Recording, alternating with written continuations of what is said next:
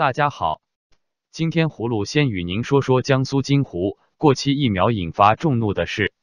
近日，江苏淮安市金湖县有上百名婴幼儿在该县的黎城卫生院接种口服过期疫苗后出现不良反应，有家长发现过期疫苗不止一批。当地政府通报称，截至一月九日下午四点，金湖县共计一百四十五名儿童接种了过期脊灰疫苗。该批次吉辉疫苗是二价减毒活疫苗，OP，也就是俗称的小糖丸。过期吉辉疫苗批号为两亿零一百六十一万两千一百五十八，生产企业是北京北生研生物制品有限公司，有效期至二零一八年十二月十一日。疫苗过期近一个月，但江苏金湖黎城卫生院没有上报上交，仍在使用。有家长反映，接种这批过期疫苗后。有的小孩出红疹子、发热、高烧，还有的是便秘等等各种情况。一月十日，当地政府通报称，金湖县黎城卫生院和疫苗管理部门、金湖县疾控中心相关工作人员存在管理混乱、工作失职、监管失灵。去年七月，疫苗生产企业长春市长生生物科技有限责任公司生产假疫苗丑闻被曝光。该公司生产的狂犬病百白破疫苗不达标，其中二十五万支百白破问题疫苗已经注射入二十五万儿童的身体，但不幸，半年不到的时间，疫苗悲剧再次在江苏金湖重演。据民众估计，约有两万人次左右注射过期疫苗，但官方通报只有一百四十五人注射了过期疫苗。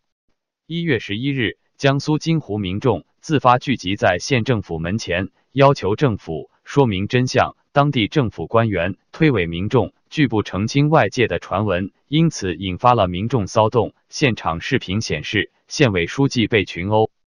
据现场消息，政府从上海调集了三大车特警，协助当地警方镇压假疫苗受害小孩家长。至记者发稿时，民众示威抗议活动已被警方暴力驱散。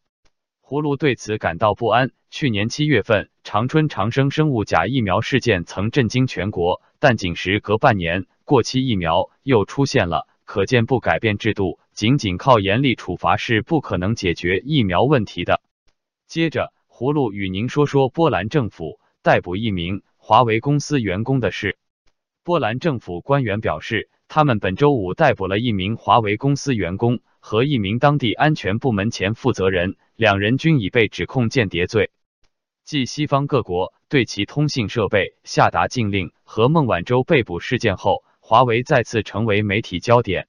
多方消息表明，越来越多的国家正在向中国政府施压，要求他全面改革经济政策。波兰反间谍机构官员周二搜查了这位华为公司销售主管在当地的办公室，带走了一些文件和电子数据，还搜查了他的住家。有媒体报道，这位中国公民毕业于北京外国语大学，还曾在波兰港口城市格但斯克的中国领事馆工作。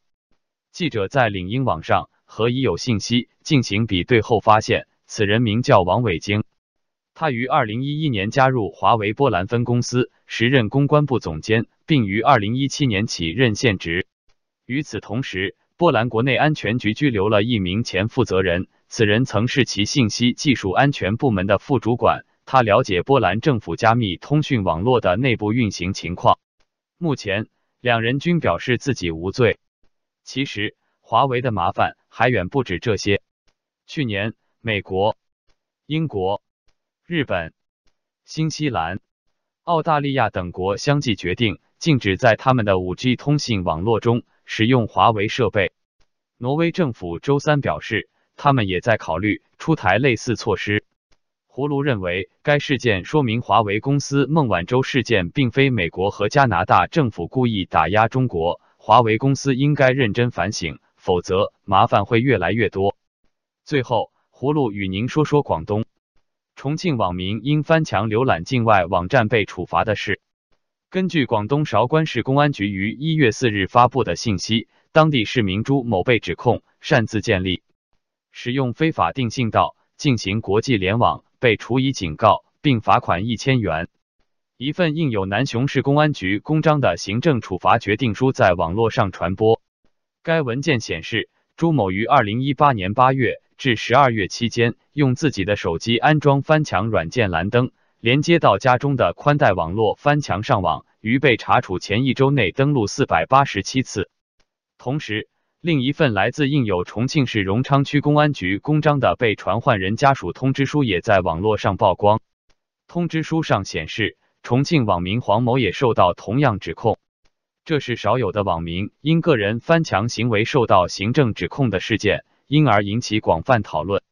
专门研究中国互联网法律的香港中文大学法律学院副教授李志安称，类似处罚案例并非第一次出现，从二零一七年开始就有类似消息传出。他对 BBC 中文网说：“这次直接由官方发布消息，是想以一儆百。”根据《计算机信息网络国际联网管理暂行规定》第六条，计算机信息网络直接进行国际联网，必须使用邮电部国家公用电信网提供的国际出入口信道。任何单位和个人不得自行建立或者使用其他信道进行国际联网。